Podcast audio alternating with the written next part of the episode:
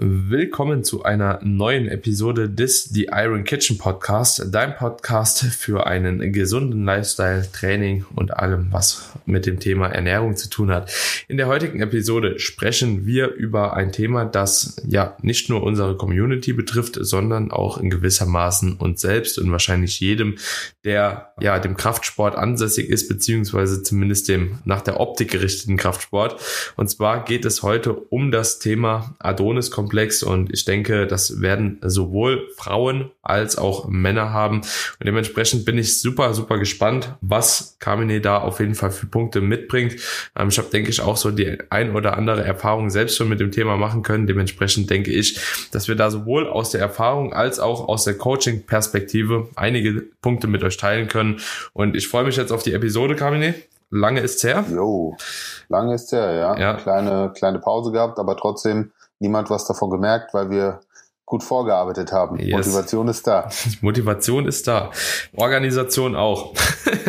Organisation auch. Und, und Support von unseren Zuhörern auch, weil genau deswegen machen wir das ja. Also wenn wir nicht so viele gute Feedbacks und so tolle Bewertungen bekommen würden, dann würde, glaube ich, auch bei uns die Motivation auch jetzt mal in, in, in Phasen, wo du jetzt zum Beispiel auf Reisen unterwegs warst oder selbst ich, wo ich jetzt krank war, habe mich ja trotzdem hingesetzt, eine Episode abgedreht, weil wir einfach merken, dass, dass es so einen Mehrwert bietet für die Leute und sie auch extrem viel zurückgeben, dass natürlich auch die Motivation am Start ist. Ja. Geben und nehmen, wie ich immer sage. Geben und nehmen, so ist es auf jeden Geben Fall. Geben und nehmen, ja. Aber ich finde das Thema hochspannend. Also ja. ich meine, dieser, dieser Adonis-Komplex oder der hat ja viele Namen. Ich glaube sogar, es gibt medizinischen Namen mittlerweile dafür. Reverse Anorexia finde ich ganz spannend. Äh, Muskeldysmorphie ist ja auch so eine Bezeichnung dafür. Und äh, was ganz spannend ist, statistisch gesehen betrifft es mehr Männer als Frauen. Was ich aber verstehen kann, weil es geht ja hier wirklich um eine Muskelsucht. Und Männer sind ja schon eher das Geschlecht, was nach maximaler Muskelmasse strebt, also eher als Frauen so im Verhältnis, würde ich jetzt mal sagen. Und von dem her, äh, ja, ist es auf jeden Fall auch eine, eine Zwangsstörung, kann auch teilweise eine Essstörung sein, die sich vor allen Dingen in Bodybuilding-Kreisen sehr, sehr breit macht. Und ich würde auch nicht behaupten, dass das eine, ich, ich nenne es jetzt mal Erkrankung ist oder ein Phänomen, was jetzt erst auftritt in der Neuzeit, sondern wahrscheinlich ein Thema ist, was schon immer da war, weil man irgendwann eben auch den Blick für sich selbst verliert. Und vor allen Dingen, wenn man so passioniert im Bodybuilding-Sport ähm, ja, vertieft ist, dann wird das früher oder später auch passieren. Vor allen Dingen, wenn man sich dann auch mal mit Trainingskollegen vergleicht und so weiter. Das sind ja alles Dinge, die gerade bei Männern sehr häufig auftreten, ne? dass man schaut, hey, wer, wer hat den dickeren Bizeps, wer, wer hat die dickere Brust, wer hat mehr Muskelmasse, dass man auch versucht, ein gewisses Körperideal anzustreben. Ich glaube, die ganze, vielleicht in der Neuzeit durch die ganzen Superhelden-Filme, die jetzt erschienen sind, vielleicht da auch nochmal so ein gestörtes Bild einfach auch was was so möglich ist. Ja, viele oder vielleicht auch Social Media oder ich sag mal die ganze Photoshop-Geschichte, was man alles so machen kann, wo ja auch viel verzerrt wird, wo viel nachbearbeitet wird und auch falsche Körperideale vermittelt werden. Ja, das, das kann ja in beide Richtungen funktionieren. Also einmal bei Frauen dieses extrem schlanke, ne, schlanke Taille und so weiter und so fort und dann bei Männern wiederum eben auch das ganze Thema maximale Muskelmasse oder, oder viel Muskulatur. Mm, ja, ja. Und ich kann da auch einfach anekdotisch auch so berichten, dass beide Dinge irgendwo aufgetroffen sind und ich habe irgendwie so das Gefühl bei mir selbst, dass das auch sehr, sehr stark, also einerseits mit diesem Adonis-Komplex und andererseits auch mit so einer Body Dysmorphia bei mir schon aufgetreten sind. Einmal im Zuge des Aufbaus, dass man irgendwie denkt, okay, man baut irgendwie wenig auf, andere sehen immer besser aus und man sieht nur die Fehler bei sich selbst. Und so diese Body Dysmorphia ist mir oft auch bei mir selbst aufgefallen, wenn man dann in der Diät ist und man denkt halt immer noch, okay, man ist halt wirklich zu fett. Ne? Gerade auch wenn es so gegen Ende Diät geht, irgendwann verliert man immer mehr und mehr so diesen Bezug zu seinem eigenen Körper und auch wirklich dieses objektive Beurteilungsvermögen. Und ja, also wie ihr schon seht, wir selbst sind da auch gar nicht ganz ausgeschlossen. Also das tritt auch immer wieder auf. Wichtig ist nur, dass man halt eben im Hinterkopf hat, dass sowas passieren kann und dann natürlich auch weiß, wie man irgendwo am besten damit umgeht. Ne? Absolut. Vor allen Dingen wird es ja auch dann problematisch, wenn man anfängt, sich deswegen zum Beispiel sozial zu isolieren, weil man oder ein, eines der häufigen Merkmale von Muskeldysmorphie ist ja auch, dass man anfängt, noch mehr zu trainieren oder noch fokussierter äh, bei der Ernährung zu sein, noch strikter zu sein, wirklich so dieses 200% Clean Eating, weil man natürlich alles dafür tun möchte, um noch mehr Muskulatur aufzubauen oder einen noch besseren Look zu haben. Also das ist ja dann die eigene Wahrnehmung und dann wird's halt sag mal, gefährlich oder teilweise auch sehr, sehr einschränkend, was die Lebensqualität angeht und kann ja sogar bis in eine Depression reingehen. Ja, also wenn wir jetzt hier wirklich mal in eine ganz, ganz extreme Form reingehen, kann es auch zu einer Depression führen. Es kann natürlich auch das Verletzungsrisiko erhöhen, weil man zu viel trainiert. Ja, also man kann ja auch sich dann irgendwann vielleicht eine Art Übertraining reintrainieren tatsächlich, also nicht nur ein Overreaching, sondern wirklich ein Übertraining, weil man einfach seinen Körper versucht immer wieder über das Limit ähm, hinauszubringen, bis hin zu hormonellen Problemen. Ja, mhm. also irgendwann, wenn du deinen Körper halt komplett gegen die Wand gefahren hast, so Schlafqualität wird schlechter, die ganzen Symptomatiken, die sich dann auch aus einem zu viel an Training ergeben können, sind natürlich auch ein Problem. Und eine Sache müssen wir natürlich auch ansprechen. Gerade bei jungen Menschen sehe ich auch hier sehr oft dann, ich, ich nenne es nicht Gefahr, sondern den Anreiz, auch vielleicht mit äh, anabolen Substanzen mhm. nachzuhelfen. Mhm. Ja, wenn man, wenn man eben einen, einen gewissen Punkt erreicht hat, wo man sagt, hey, es geht einfach nicht mehr vorwärts oder links und rechts, die ziehen alle an mir vorbei gefühlt, dann kann das schon ein Anreiz sein. Ne? Also ich denke schon, dass das auf jeden Fall mit ein Argument ist, warum viele auch anfangen und vor allen Dingen äh, auch in jungen Jahren vielleicht damit beginnen, schon mit anabolen Steroiden zu arbeiten und sich nicht bewusst sind, was das eben für Langzeitfolgen haben kann.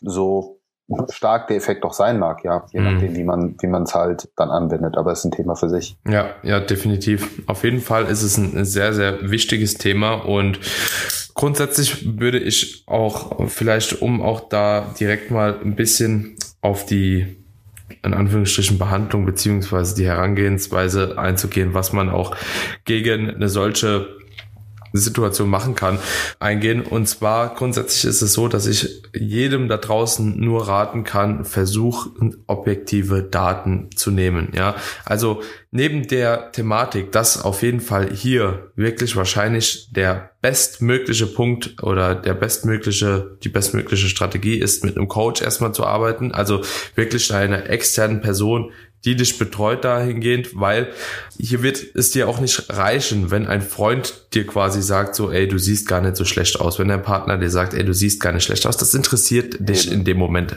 kein Stück. Wirklich, das interessiert dich kein Stück, weil du immer nur denkst, ja, okay, der hat jetzt gerade eine Momentaufnahme oder eben der sagt es auch nur, damit ich mich gut fühle. Aber hier ist halt eben auch sehr, sehr wichtig, einfach eine ganz rein objektive Person an der Seite zu haben, die den Prozess auch wirklich beurteilen kann und die euch wirklich auch halt eben sieht, wie ihr seid, auch vielleicht andere Erfahrungswerte mit anderen Klienten hat und euch auch vielleicht einschätzen kann, wie ihr denn im Verhältnis zu der restlichen Bevölkerung aussieht oder was euer Potenzial ist, überhaupt zu erreichen und das auch ganz sauber mit euch zu kommunizieren und ganz, ganz fundiert und vor allem auch einfühlsam zu kommunizieren, falls da halt eben auch der Coach denkt, so, da ist vielleicht gar nicht so dieses übergeordnete Ziel, was sich jemand vorstellt zu erreichen. Bestes Beispiel dafür wäre, wenn du jetzt, sag ich mal, ich gehe jetzt einfach mal aus, so eine, eine Instagram-Athletin irgendwo siehst, so, die wirklich den ganzen Tag halt eben Bilder postet, in der Öffentlichkeit steht, die sie allerdings einen komplett anderen Knochenbau hat als du, ja, und du willst unbedingt die Figur erreichen. Es wird dir halt eventuell gar nicht möglich sein, die Figur zu erreichen.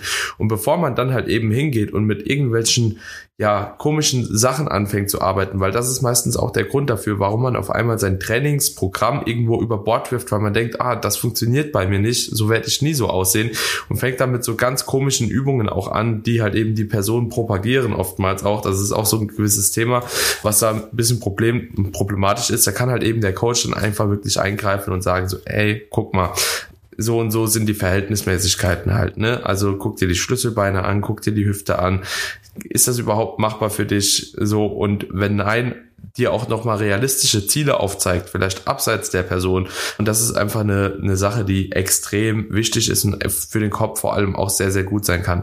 Nichtsdestotrotz wird es für euch nie wahrscheinlich 100% einfach sein, das auch zu akzeptieren, wenn ihr in so einer Situation seid. Aber das heißt nicht, dass man komplett aufgeben muss oder dass es halt eben sinnig ist aufzugeben, weil letzten Endes du bist du, die andere Person ist die andere Person und ich bin ich. Und es geht nur darum, es geht immer nur darum, das Beste überhaupt auf sich selbst rauszuholen. Und wie gesagt, da ist so eine objektive Beurteilung einfach auch durch einen Coach sehr, sehr gut. Und wenn ihr eben keinen Coach habt, dann könnt ihr das auch durch andere ja, Messfaktoren quasi durchführen, wie wir das auch schon in der letzten Episode oder in einer der letzten Episoden beschrieben haben. Es gibt halt eben Dinge, die man nutzen kann, wie beispielsweise Umfänge, wie beispielsweise Bilder, wie beispielsweise Kleidergrößen und so weiter und so fort, die man sich halt eben da über einen längeren Zeitraum dann immer wieder anschauen sollte um eben zu sehen, von wo man überhaupt gekommen ist und an welchem Punkt man jetzt auch eben steht. Und das wird euch wahrscheinlich dann langfristig in eine sehr, sehr gute Richtung treiben und immer mehr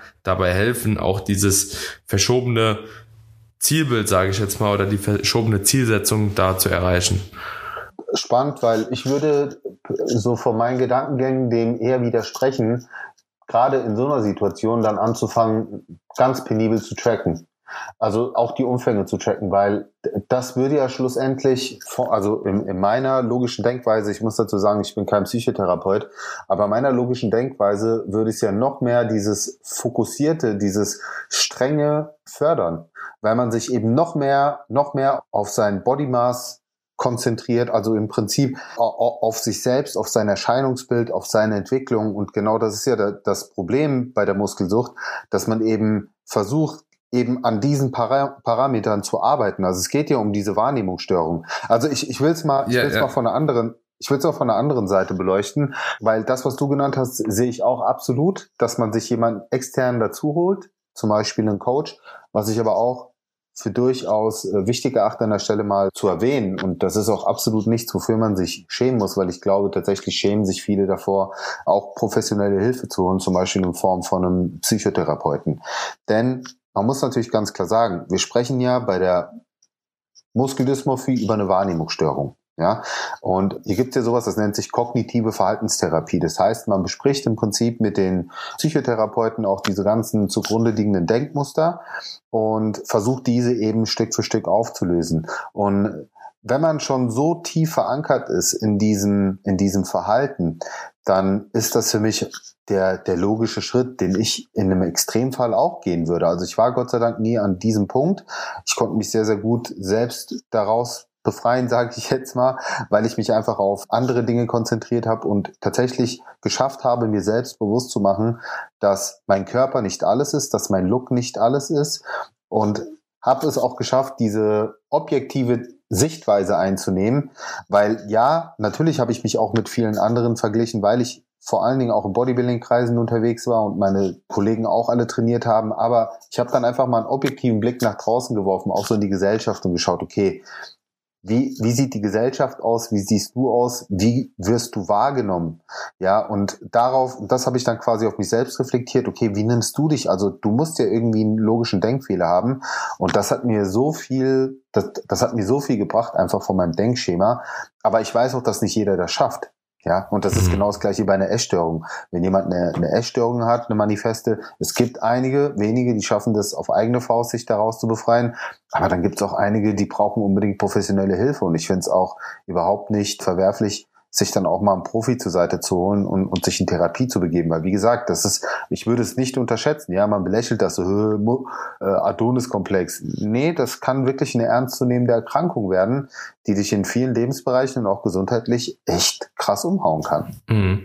Ja, definitiv. Also ich glaube, das hast du schon auch nochmal, oder war wichtig, dass du das jetzt nochmal mit angeführt hast. Also grundsätzlich denke ich, dass es da auch natürlich gewisse Stadien gibt und gewisse Behandlungsmöglichkeiten in Anführungsstrichen, ähm, je nachdem, wie ausgeprägt das Ganze ist. Also wenn man jetzt wirklich einfach nur unzufrieden ist mit seinem Fortschritt und denkt irgendwie, man steht auf der Stelle und man will natürlich irgendwo mehr, dann, dass man sich da auch bewusst machen sollte, was man auch schon erreicht hat. Ich denke, das ist eine wichtige Sache. Nichtsdestotrotz, also weil es natürlich ja auch irgendwo ein Anzeichen dafür ist oder beziehungsweise ein gutes einen guten Startpunkt dafür bildet, dass man auch weiterhin irgendwo an sich arbeiten wird und dass man weiterhin auch Erfolge erzielen kann, weil oftmals korreliert das ja auch damit, dass man irgendwie denkt, so werde ich nie aussehen. Also so, so werde ich nie aussehen wie das Ziel, das man sich gesetzt hat. Aber wenn man dann erstens ein realistisches Ziel hat und zweitens halt eben auch weiß, dass einiges passiert ist und dass wahrscheinlich noch was passieren wird, dass das Ganze auf jeden Fall einfach eine gewisse Zeit dauert. Wenn man allerdings in dem Stadium ist, wo man wirklich halt eben, wie du das schon beschrieben hast, das quasi so zu einer Sucht wird und halt eben mental einfach wirklich einen sehr, sehr stark zermürbt und frustriert auch, wie man aussieht, dann ist es natürlich ein ganz, ganz anderes Stadium, wo man dann halt eben auch wirklich eine professionelle Hilfe heranziehen kann oder sollte. Und das sehe ich schon wie du. Also da bin ich ganz derselben Meinung. Was oftmals also das ist jetzt quasi nach diesem Adonis-Komplex mehr Muskeln auch aufzubauen halt, ne? In einer Diät beispielsweise, wenn man einfach so eine ja, Body Dysmorphia hat irgendwo, die daher rührt, dass man denkt, man hat irgendwie zu viel Körperfett irgendwie oder man fühlt sich halt eben immer noch fett. Oftmals wird das tatsächlich auch besser, wenn man die Kalorien anhebt und wieder Körpergewicht zunimmt.